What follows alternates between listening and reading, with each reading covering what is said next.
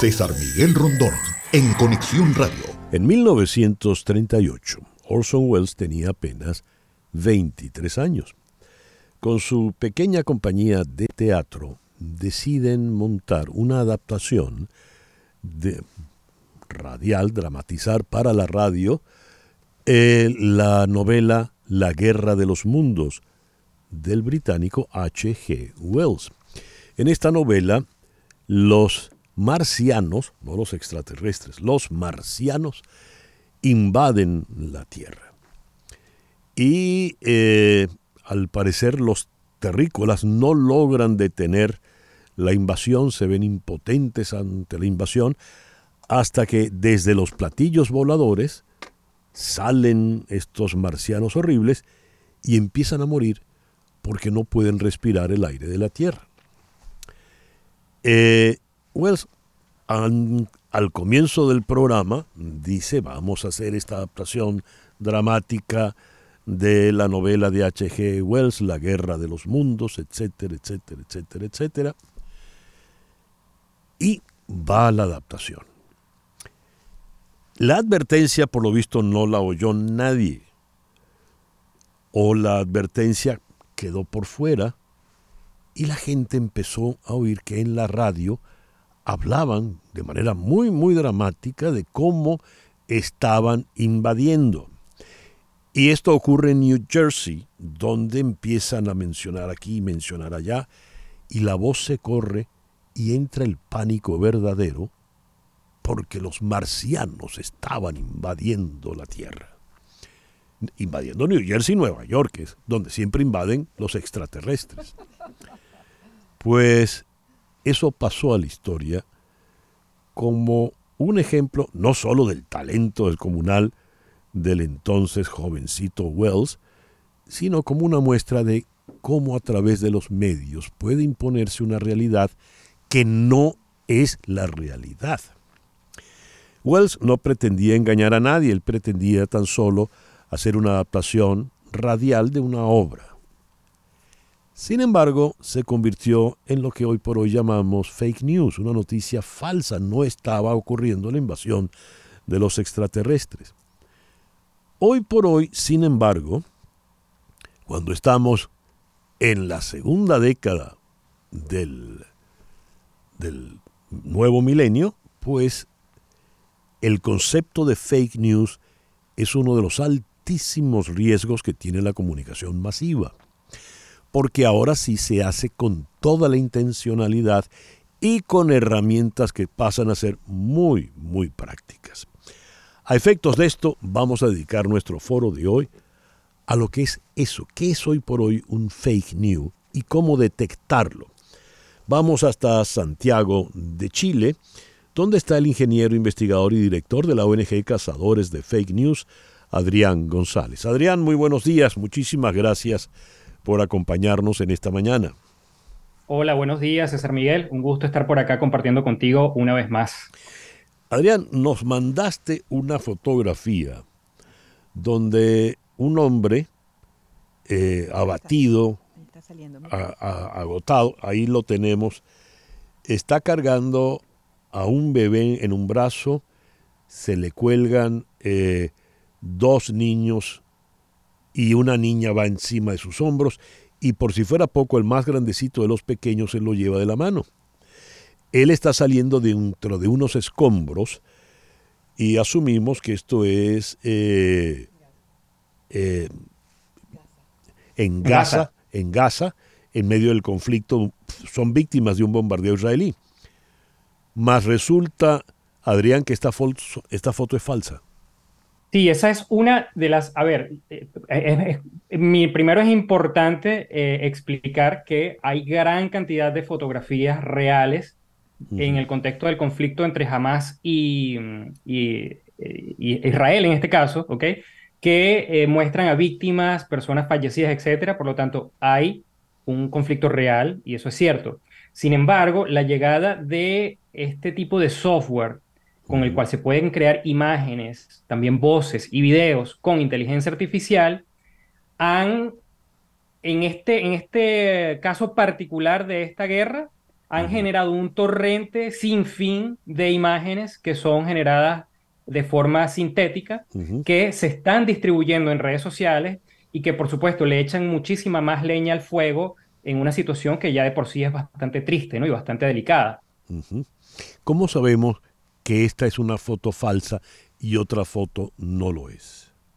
Bueno, en este caso en particular, esa fotografía em, tiene ciertas inconsistencias que son detectables. Hay algunas, por ejemplo, eh, piernas de los niños que están siendo cargados por el hombre que no están en una posición em, lógica, por decir de alguna forma. Eh, hay algunas manos que están deformes. Uno de los niños tiene tres dedos en los pies. Y esos son eh, algunas cosas que en inglés le dicen artifacts, que son algo así como errores digitales que, vienen cuando se crean algunas imágenes con inteligencia artificial. El problema, César Miguel, es que estamos llegando a un punto en el desarrollo de esta tecnología que se están creando em, fotografías y videos que son indetectables, ¿ok? Que no va a haber manera de comprobar si es una foto que fue tomada en, in situ eh, por un reportero de guerra o fue creada con inteligencia artificial. Y eso es una realidad al que, que todo el mundo tiene que conocer. Ahora, no son solo fotos. Hay en este momento muchas estrategias porque además entra este nuevo elemento tan peligroso que llaman la inteligencia artificial. ¿De qué manera se nos complica la certeza de la verdad? el estar seguros de que esto sí es verdad y esto otro no. Mira, eh, a ver, antes de la llegada de este tipo de, software, eh, ya había cierta conciencia en lo que eran medios, eh, prensa, y se habían creado, se han venido creando durante años iniciativas de verificación que tratan de seguirle el ritmo a la información falsa y engañosa que se difunde en redes sociales, utilizando herramientas, utilizando técnicas que permiten comprobar si una información, si una foto fue manipulada digitalmente, etcétera, ¿ok? Ahora, muchas de esas técnicas y muchas de esas herramientas, realmente en este momento, con la llegada de este tipo de contenido, eh, se vuelven de, alguna manera se vuelven un poco inútiles, ¿ya? Porque no se pueden, este tipo de contenido no se puede verificar de la misma forma que verificábamos hace un año. Es necesario explicarle a las personas, mira, esa voz que tú estás escuchando de esta persona que está diciendo un, un llamado a guerra, es posible que sea un deepfake, por ejemplo, que sea una voz sintética con la voz de, no sé, de algún político o de algún locutor o de alguna eh, figura de poder, ¿no? Entonces, ese tipo de cosas es necesario comenzar a explicarlas porque la desinformación dentro de, bueno, dentro de un año no, la, desinformación en este momento ya viene con esas características tan difíciles de verificar. A ver, pongo eh, dos ejemplos muy puntuales que han ocurrido en estas semanas del conflicto entre Gaza eh, e Israel. Primero se habló de 40 bebés decapitados. Eh, hasta el presidente Biden se hizo eco de esta información y luego la Casa Blanca salió a hacer aclaratorias porque tal, tal cosa no había ocurrido, tal evidencia no se tenía.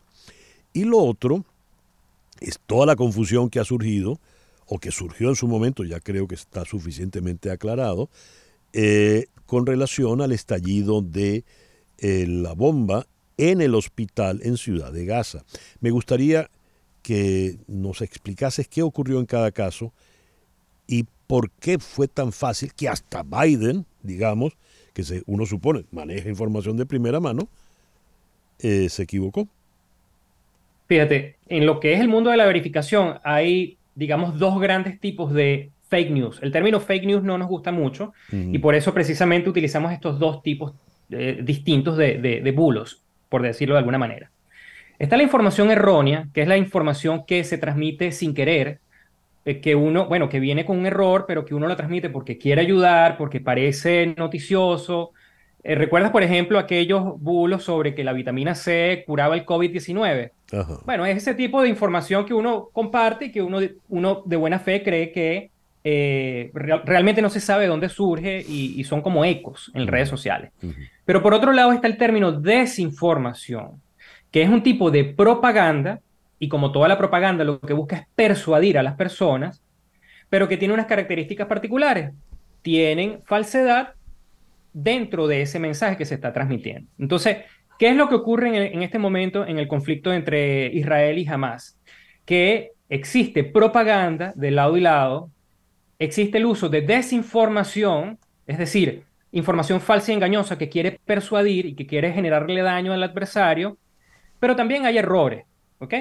Y en, un contexto de este tipo, si un periodista dice, mira, supuestamente hay 40 bebés decapitados, es bastante probable que pase un fenómeno como lo de la Guerra de los Mundos de, eh, Orson Welles, que todo el mundo comience a repetirlo antes de que haya una verificación. Igual pasó en el caso de, del hospital. En el caso de, de, los 40 bebés decapitados, hubo una única fuente, eh, fue una persona que luego se retractó, pero era porque alguien le había dicho, ¿ok? O sea, eh, no, no, había, no era una información confirmada y empezó a regarse como pólvora. En el caso del, del hospital, aparentemente fue un accidente, eh, un, cohete que impactó sin, sin querer, ¿ok?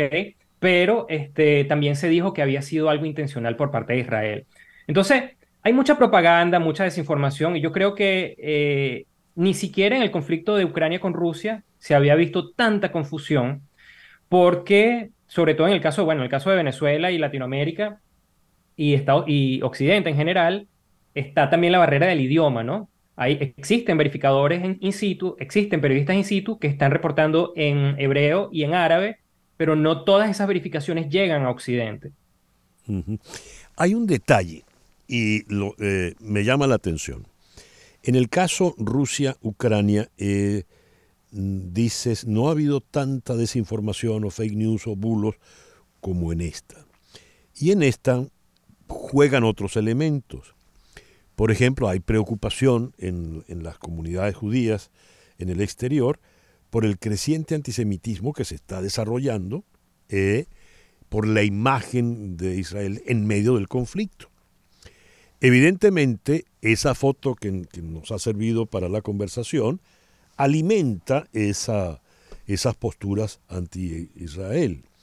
¿Qué ocurre aquí? ¿Qué es lo que juega en ese ánimo colectivo ya mundial?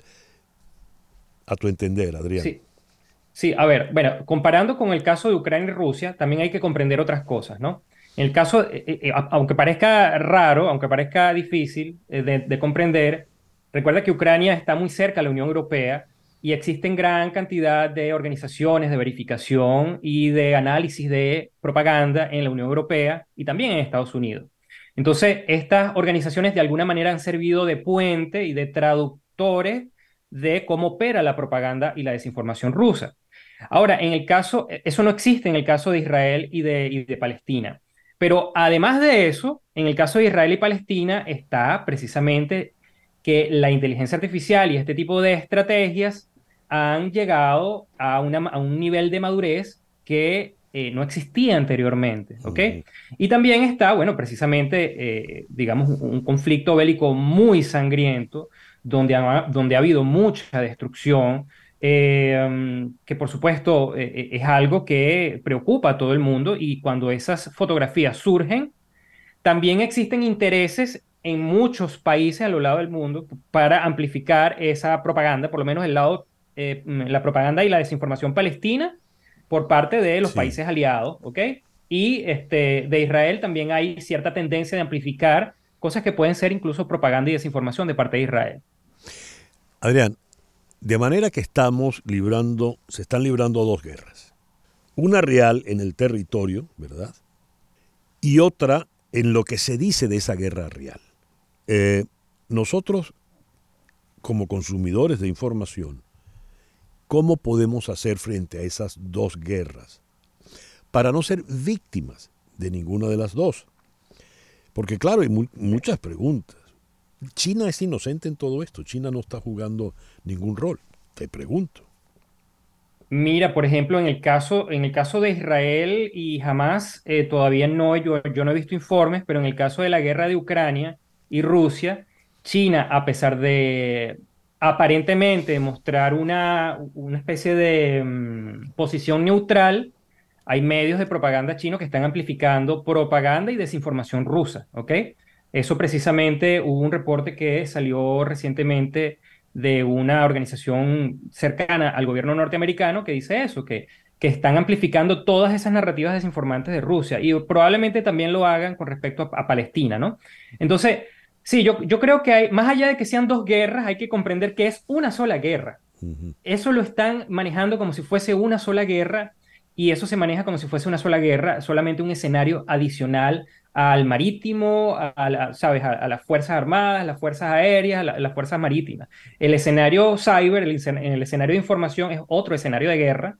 Precisamente por eso es que en países de Latinoamérica como Venezuela siempre se repite eso de que estamos, o a nivel de propaganda del gobierno, estamos en una guerra comunicacional, porque lo ven como una guerra. Y precisamente se arman ejércitos digitales con cuentas falsas, con cuentas verdaderas, influencers, para impulsar narrativas. Entonces, las personas tienen que comprender esta realidad.